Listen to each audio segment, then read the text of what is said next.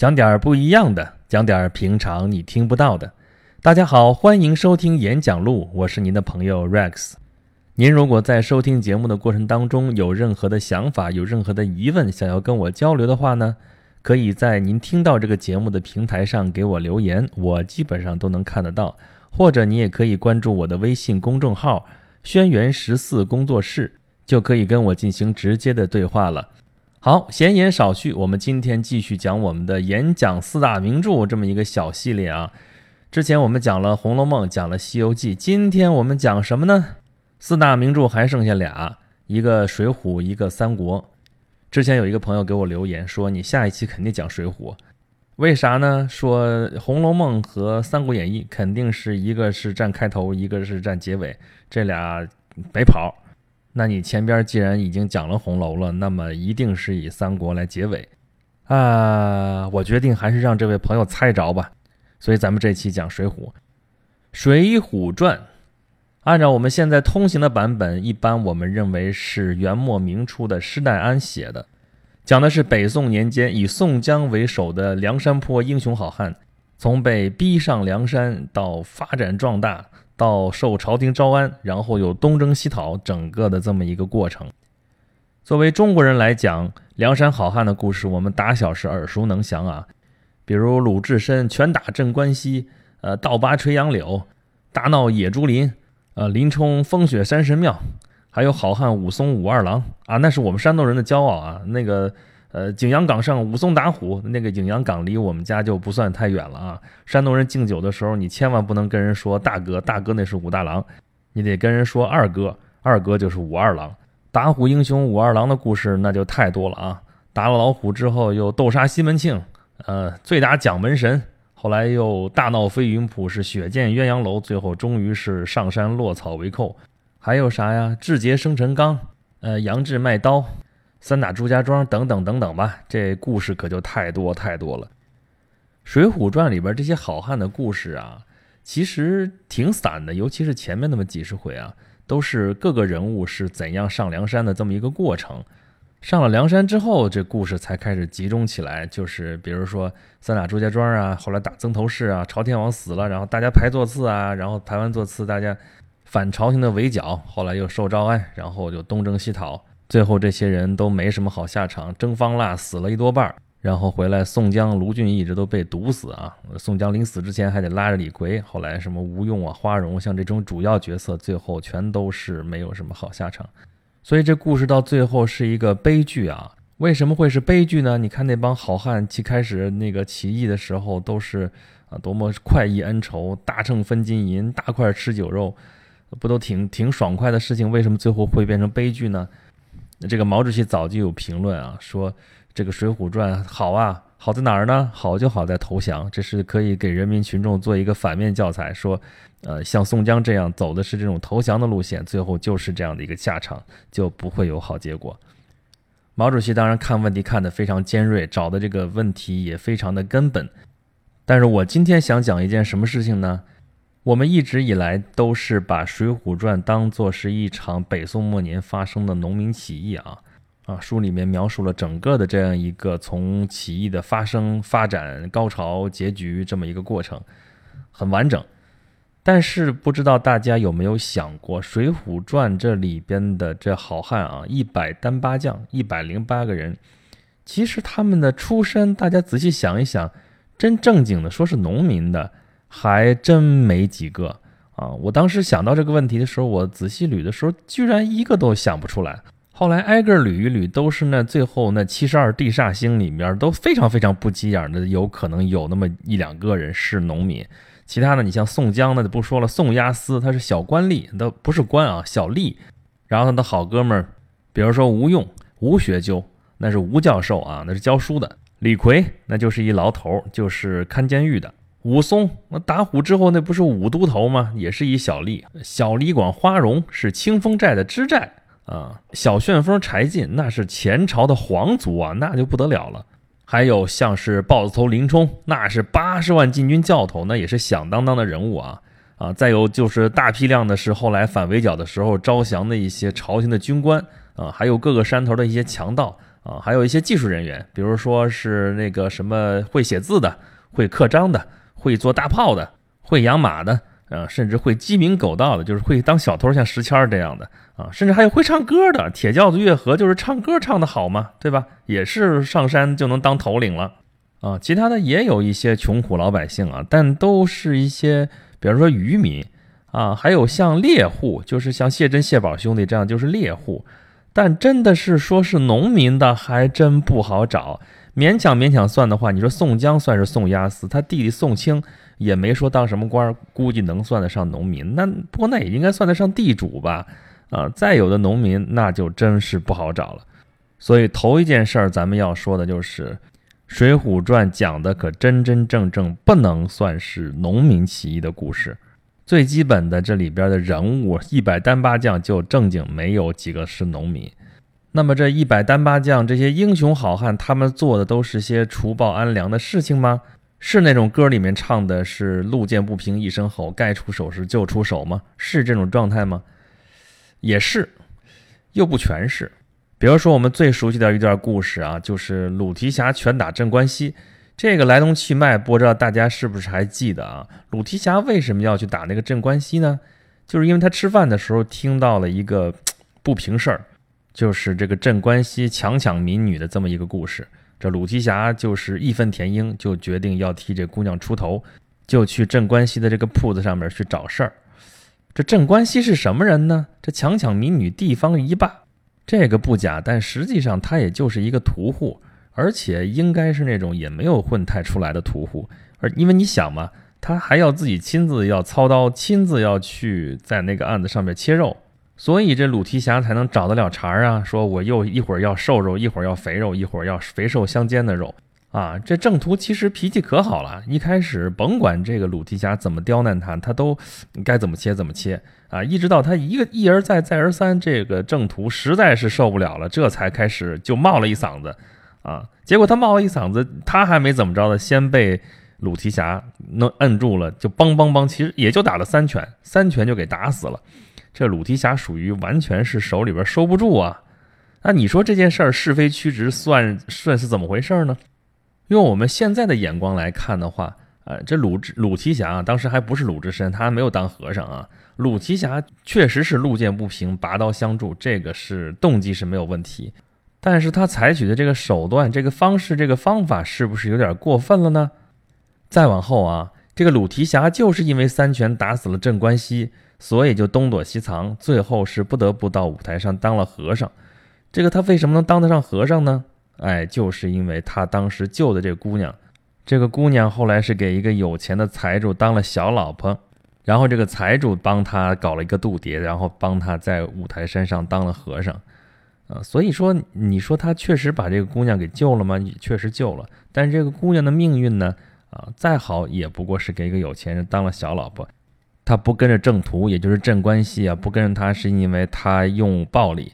嗯，他要不用暴力的话呢，说不定他也就从了。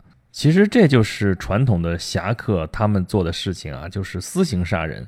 这尤其是是贪官污吏横行的时代。呃，这个官府的这个权威已经大打折扣了。这个时候，呃，官府不能为民做主，那谁能为民做主呢？就是这些侠客。这些侠客本身的武力值很高啊，然后他们就是讲究一个义字。这个义字当头的话呢，分所当为的事情该做也就做了。就比如像这种，他觉得强抢民女这事儿就不应该，然后去教训教训这个正途。其实鲁提辖一开始也没想打死他，这是他的拳头实在是太厉害了，他完全搂不住。最后就把他给失手打死了。类似这样的事情，《水浒传》里边比比皆是。比如说武松杀死潘金莲，斗杀西门庆。当然，这个事情的起因并不仅仅是因为西门庆和潘金莲有私情啊，而且是这两个人还合伙去谋害了他的哥哥，就是武大郎。但是另外一件事情可就纯粹是因为私情了，就是杨雄和石秀这哥俩杀死了裴如海和潘巧云。裴如海和潘巧云可就只是有一个私通的关系，也并没有做其他伤天害理的事情。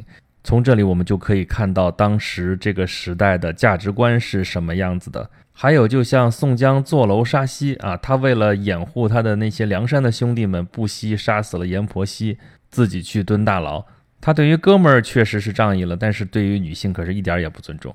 啊。还有后边再举一个例子，就像那个李逵，他是对母亲很孝顺，然后对他哥哥宋公明哥哥是非常非常的好，但是呢，他大闹高唐州的时候，逢人就砍，见人就杀啊。然后他为了让那个朱仝上梁山啊，当时朱仝混的已经很惨了啊，朱仝在给一个当官的看孩子，你小衙内嘛，结果呢？一个不小心，孩子就让李逵给偷走了，然后就给弄死了。这样朱仝就算是失职嘛，他就没办法回去交差，就只能上梁山了。你说这个朱仝被逼上梁山，这到底是谁逼的呢？还有宋江是怎么把卢俊义弄上山的？宋江就是觉得自己这伙人就是呃来路不正啊，招降纳叛来了一帮人，兄弟们让让他当头领吧，他还推三阻四，哎，还号称是自己，也不知道真真自卑还是假谦虚。反正就是觉得自己不能当头领，怎么办呢？就是想找来找去，选来我我帮你找个头领嘛？谁呀？就是卢俊义。人卢俊义是北京大名府的大财主，日子过得好着呢，舒坦着呢。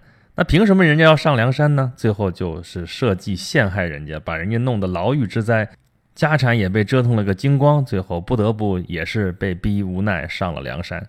当然了，我们是可以给所谓英雄好汉们辩护，说行大事者不拘小节，为了实现更崇高、更高尚的理想，这些事情呃都可以不在乎。但是实际上，我们可以看到，他是呃也有草菅人命的一方面，也有不尊重女性、不尊重生命的一方面。但是我们不得不看到，这就是当时那个时代背景之下的一个价值观，也是当时的一个侠客梦。侠客不就是这样吗？拥有了强大的武力，就有了生杀予夺的权利。坏人有可能拿这个去为所欲为，好人就可以拿它去替天行道，因为天已经不灵了。那么这个侠客梦是谁的梦呢？刚才已经说了，这《水浒一百单八将》里边其实没有什么农民，那么这个应该不是农民的梦，那是普通人的梦吗？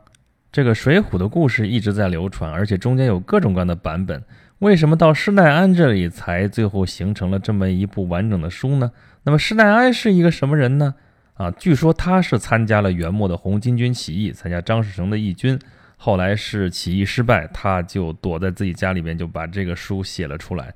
施耐庵是一个文人，至少我们可以看到这个文本应该是一个文人写出来的。我们从中就可以看到很多文人的痕迹，比如说就像刚才说的这个投降啊，受招安啊。